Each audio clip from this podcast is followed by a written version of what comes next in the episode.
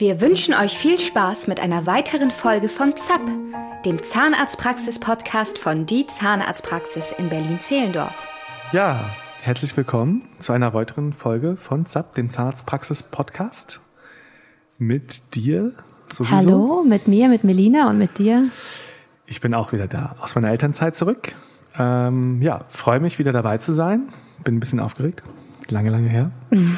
Fühlt sich zumindest lange her an. Ähm, ja, wir wollten heute mal ein Thema besprechen, was irgendwie so die, ja, so ein Basic-Thema überhaupt ist, oder? Die Mutter aller zahnmedizinischen Themen. Ja. Es geht heute um Karies. Genau. Ja, die Basisfrage erstmal: Was ist überhaupt Karies, Patrick? Soll ich dir und den Zuhörern das mal erklären. Ähm, ja, Karies, genau. Unter Karies ist es eigentlich so, ähm, es ist ein, ein dynamischer Prozess, ähm, der sich eigentlich die ganze Zeit abspielt in unserem Mund zwischen einer sogenannten De- und einer Remineralisierung. Also bei der Demineralisierung wird, werden dann quasi Mineralstoffe aus diesem Zahn herausgelöst und bei der Remineralisierung werden sie wieder in dieses ja, Kristallgittergefüge eingebaut. Ja. Und ähm, bei der Karies ist eben wichtig, dass es ähm, durch Bakterien Stoffwechselprodukte verursacht. Und wir haben ja überall in unserem Körper, natürlich auch in unserer Mundflora, ganz, ganz viele Bakterien, die größtenteils, einer überwiegenden Mehrzahl halt einfach gut für uns sind. Ähm, und es ist aber halt so, dass es natürlich auch Bakterien gibt und das, dazu gehören insbesondere die Bakterien dazu, die ähm, halt Kohlenhydrate, also Stärke oder Zucker verarbeiten, dass die eher sogar pathogen sind, also dass sie schlecht für uns sind ähm, oder krank machen, könnte man auch sagen, weil deren Stoffwechselprodukte, wenn sie eben diese Zucker abbauen, ähm, also ein saures Milieu schaffen oder Säuren bilden und die führen eben dazu, dass sie diese Zahnhartsubstanz angreifen und da dann diese Mineralstoffe da eben rauslösen aus diesem Zahnhartgewebe. Ja? Und das ist eben dieser Prozess, der eigentlich die ganze Zeit abläuft. Und ähm, es gibt so verschiedene Karies-Theorien. Und das, was, was eigentlich momentan eher so, was heißt eher, wo man sich eigentlich ein wissenschaftlicher Konsens besteht, dass das das ist, was, was tatsächlich abläuft, ist so eine sogenannte ökologische Plaque-Hypothese. Ähm, das beschreibt, dass diese Bakterien untereinander ja auch in Konkurrenz um, um die ganzen Nährstoffe stehen. Und wenn wir uns halt mit viel Zucker und Kohlenhydrate ernähren, dann haben die Bakterien, die dieses eben verstoffwechseln, ein, eine bessere Chance, werden immer mehr und immer mehr. Und das sind halt eben auch die Bakterien, die zu einer Karies führen. Ja. Hm. Bei diesen Bakterien ist es so, dass sie sich an die Zahnoberfläche anheften und dann bilden sie auch einen so einen Biofilm zusammen. Ja? Also viele Bakterienarten untereinander ähm, unterstützen sich gegenseitig. Äh, man nennt das eine Symbiose dann, dass sie ihre ganzen positiven Eigenschaften miteinander quasi koppeln und dann ein bisschen widerstandsfähiger werden gegen unsere Maßnahmen.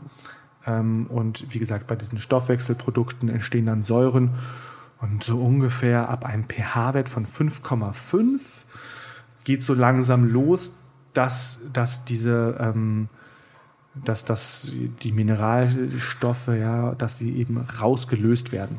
Und alles, was da drüber ist, also eher in Richtung neutral geht, ähm, spricht dann wieder für eine Remineralisierung. Ja, ähm, ich würde sagen, das war es fast so. Mhm. Oder hast du noch irgendwelche Fragen? Nee, das klingt alles natürlich ähm, sehr kompliziert. Für den Laien ist das erstmal bisschen schwierig zu verstehen vielleicht, ja. aber es ist halt auch ähm, gar nicht so einfach. Man denkt einfach immer so, früher als Kind hat man gelernt Karies und Baktus. Ja. So ist es natürlich nicht. Und ähm, ja, ähm, was man eben wirklich sagen muss, ist, dass ähm, Karies nicht vererbbar ist. Viele denken das, weil sie sagen, ja, mein Vater hatte auch schon schlechte Zähne oder meine Mutter hatte auch schon schlechte Zähne. Ganz so einfach ist es auch nicht. Also es gibt keine direkte vererbbare Komponente.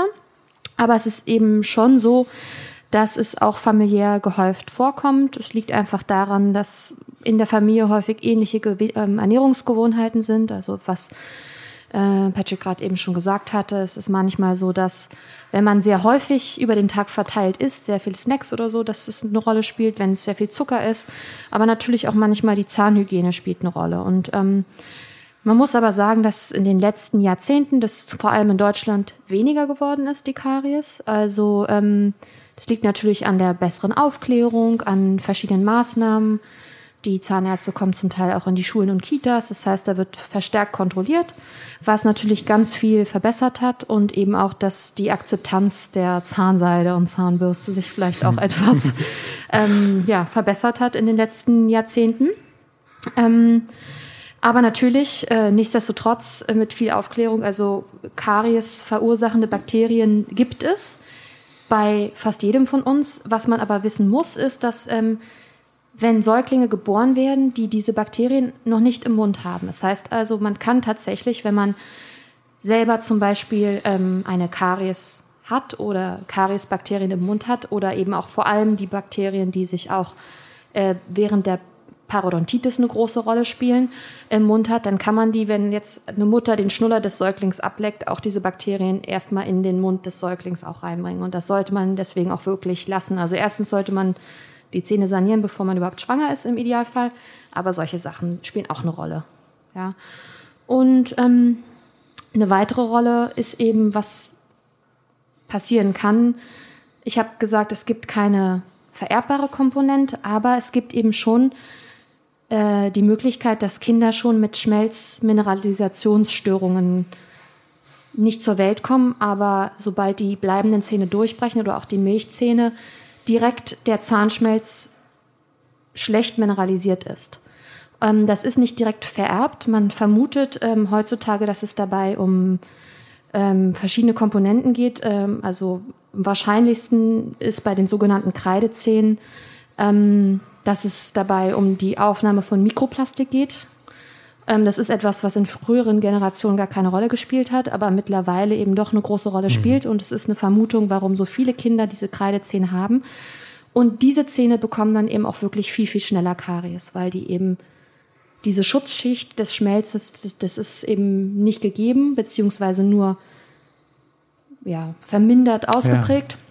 Ja. Und dadurch kommt es dann eben schneller zu Karies. Und ähm, da muss man eben besonders drauf achten.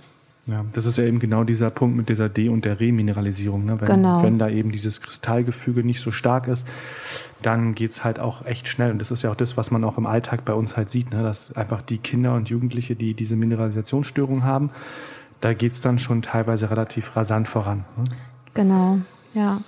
ja. ja. du sagst es schon. Apropos, genau. ich wollte dich gerade fragen, ähm, wie es vorangeht. Erzähl doch mal. Ja, also jetzt mal abgesehen von diesen Kreidezähnen sind die ersten Anzeichen einer Karies meistens so weißliche bis bräunliche Flecken auf den Zähnen beziehungsweise auf dem Zahnschmelz.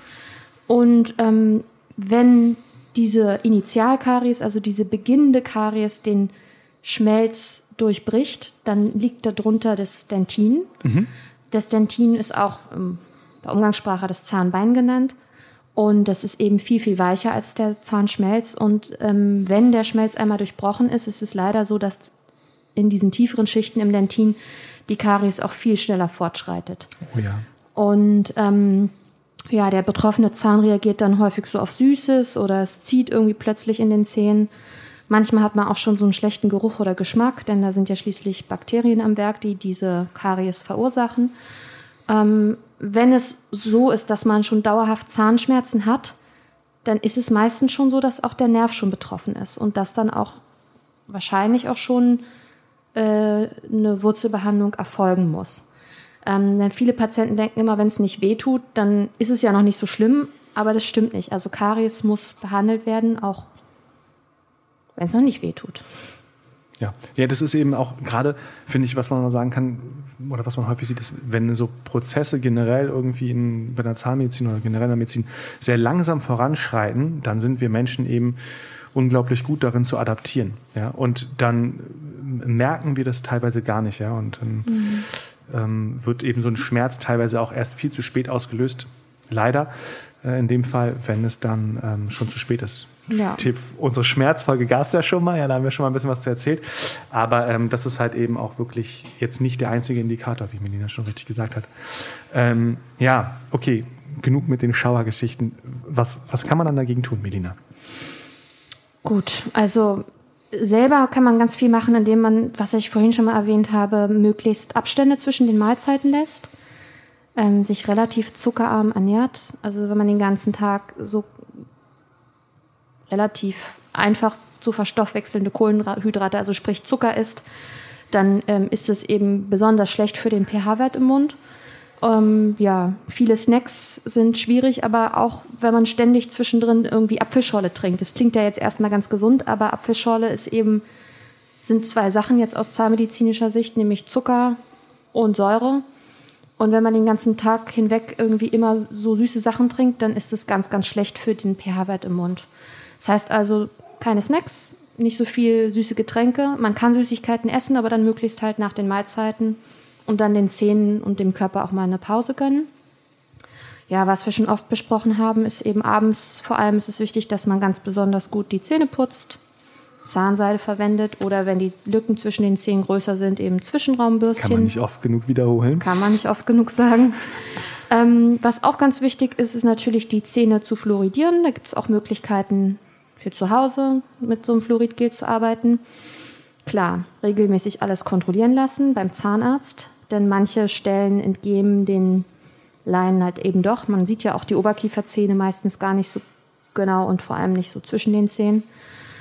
Und was man auch machen sollte, wenn die ersten bleibenden Zähne bei Kindern durchbrechen, äh, kann man die versiegeln lassen. Gerade wenn da relativ tiefe Fissuren sind, die so ampullenförmig sind, dann setzt sich der Schmutz rein und das kann man auch oft mit einer sehr guten Mundpflege nicht verhindern und dann bildet sich in diesen Fissuren eine Karies und äh, das ist einfach gut, wenn man das schon von vornherein einfach verhindert, dass die Oberfläche da glatter ist und die Zähne überhaupt gar nicht erst, ja, dass sich da gar nicht erst so viel Belag anlagern kann. Ja, ja, vielen Dank. Das war eine Menge. Wir haben natürlich noch mal zum Schluss der Folge einen kleinen Dental Life Hack. Und ähm, wir haben es schon oft angesprochen, dass eben Zucker und seine ganzen quasi Komplizen, also Kohlenhydrate, einfach ähm, nicht nur für den Gesamtorganismus ähm, ja, kritisch zu beurteilen sind, sondern natürlich auch gerade was die Karies angeht. Und ähm, um eben halt möglichst wenig Zucker zu konsumieren, wäre es gut, wenn man vielleicht einfach mal kennt, wie die eben so versteckt auch mal heißen. Ja? Also ähm, Stärke und Kohlenhydrate und Zucker mag vielleicht bekannt sein, aber wenn eben irgendwie auf welchen Verpackungs ähm, ja, Verbraucherinformationen hinten noch Glukosesirup und Saccharose, Dextrose, Fructose, Maltodextrin, Maltose, Maltextrakt, Dextrin, also da gibt es eine unglaubliche Liste an im Prinzip Kohlenhydraten, die zuckerähnlich sind und genauso wirken und das versteckt sich halt, ja. Und wenn man das eben nicht so genau beachtet, dann nimmt man eben Zucker oder Kohlenhydrate auf und tut seinem Körper und seinen Zähnen eben damit Schlechtes, ja. Also das vielleicht nochmal so als Hack, dass man da vielleicht nochmal genau darauf achtet, was wirklich drin ist. Ansonsten war es das für heute. Ähm, ihr könnt uns natürlich gerne folgen unter äh äh, auf Instagram unter die-zahnarztpraxis-berlin oder auf YouTube unter die Zahnarztpraxis. Vielen Ciao. Dank. Danke. Tschüss. Das war's mit ZAP, dem Zahnarztpraxis-Podcast von Die Zahnarztpraxis. Hast du Fragen? Schreib uns gerne bei Instagram unter die-zahnarztpraxis-berlin. Mehr Informationen über unsere Praxis findest du unter www.berliner-zahnarzt.de. Bis zum nächsten Mal mit einer weiteren Folge von ZAP